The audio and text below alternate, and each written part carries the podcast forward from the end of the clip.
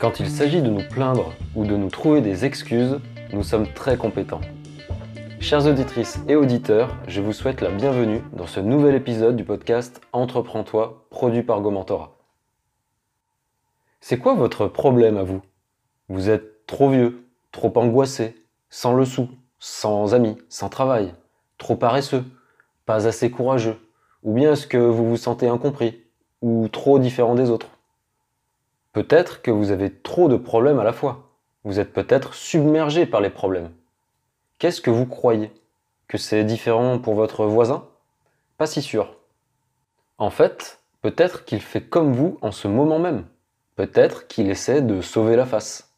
Mais entre nous, concrètement, qu'est-ce qu'il fait pour surmonter tout ça? Pas grand-chose. Tout comme vous et moi.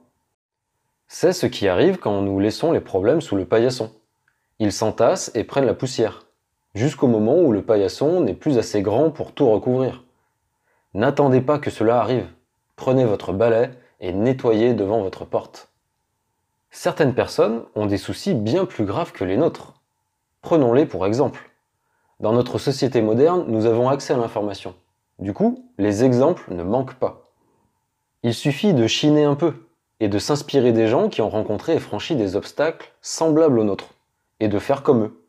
C'est simple, mais ça ne sera pas facile. Alors à partir de là, autant y aller franchement et avec enthousiasme. Soyons créatifs et enthousiastes. Bien sûr, il ne suffit pas de le dire pour le faire, ce serait trop facile. Mais comme pour tout, faire preuve de créativité et d'enthousiasme, ça s'apprend.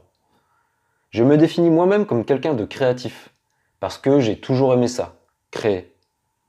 J'ai entretenu une certaine créativité depuis ma plus tendre enfance et je la cultive toujours aujourd'hui. Que ce soit en dessinant, en prenant des photos, en écrivant ou tout simplement en m'adaptant dans des situations compliquées. En ce qui concerne l'enthousiasme, je pars de plus loin. J'ai encore beaucoup, beaucoup de choses à apprendre. Mais pourquoi je vous parle de créativité et d'enthousiasme? Parce que selon moi, c'est la combinaison gagnante pour régler nos soucis. En prenant nos problèmes à bras le corps plutôt que de nous lamenter, et en inventant de nouveaux stratagèmes pour franchir un obstacle ou le contourner, nous décuplons nos chances de parvenir à nos fins. L'enthousiasme nous donnera l'énergie pour combattre et persévérer. La créativité nous apportera tout simplement la solution au problème.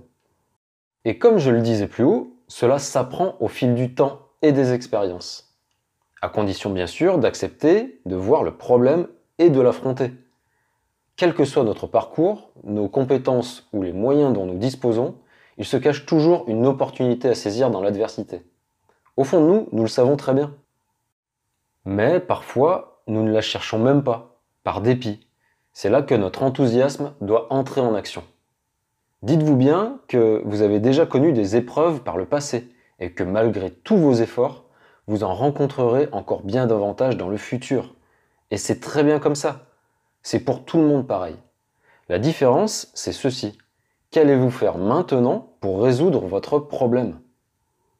En général, les problèmes auxquels nous devons faire face au quotidien ne sont pas si terribles. Souvent, il faut bien le dire, nous faisons toute une montagne de pas grand-chose. Nous avons du mal à percevoir les choses telles qu'elles sont en réalité. Nos émotions prennent le dessus, surtout quand ces choses sont mauvaises. C'est humain. Nous sommes pressés de toutes parts, quelle que soit notre situation. La vie n'est pas qu'un long fleuve tranquille. Et regardons un peu plus en arrière. Nos parents, nos grands-parents, nos ancêtres avaient souvent des défis bien plus importants à relever, avec beaucoup moins de moyens mis à leur disposition. Qu'ont-ils fait? Ils ont affronté les obstacles avec détermination. Certains avaient même cette capacité à s'attaquer à des problèmes qui se trouvaient hors de leur domaine de compétences et de connaissances. Mais ils ne restaient pas figés. Ils savaient que ce qui comptait le plus, c'était de passer à l'action plutôt que de passer trop de temps à se regarder. Un travail acharné. Telle était la valeur commune aux gens qui nous ont précédés. Ne passons pas tout notre temps à ruminer le négatif. C'est l'une des pires mauvaises habitudes qui soient. Apprenons au contraire à rester toujours en mouvement, quoi qu'il arrive. Prenons une direction, puis une autre, et encore une autre si ce n'est pas encore la bonne. Mais le plus important, c'est de continuer à faire des pas. Nous ne sommes pas pour autant des machines. Il ne s'agit pas de se tuer à la tâche non plus, ça ne fonctionne jamais très longtemps. Ceux qui prétendent le contraire sont des menteurs ou des extraterrestres. Et nous ne devons pas tomber non plus dans la positivité maladive. Simplement, un travail acharné signifie fournir un effort constant que nous serons capables de tenir sur la durée.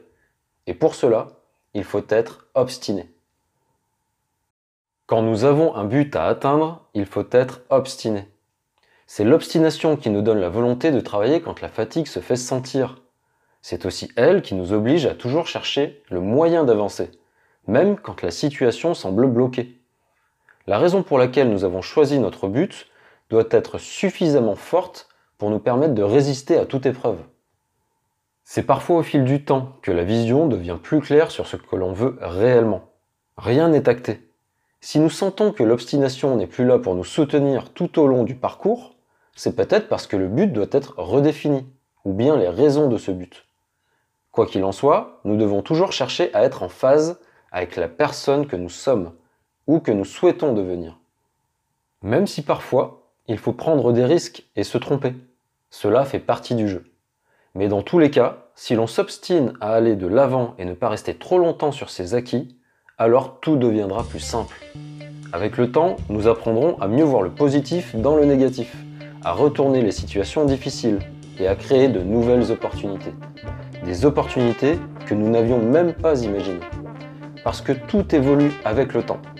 Le tout est de savoir évoluer avec lui. Évoluer avec son temps, c'est profiter au mieux de la vie et de ce qu'elle nous réserve. Merci beaucoup d'avoir écouté ce nouvel épisode. Ne manquez pas les suivants en vous abonnant sur votre plateforme de podcast favorite.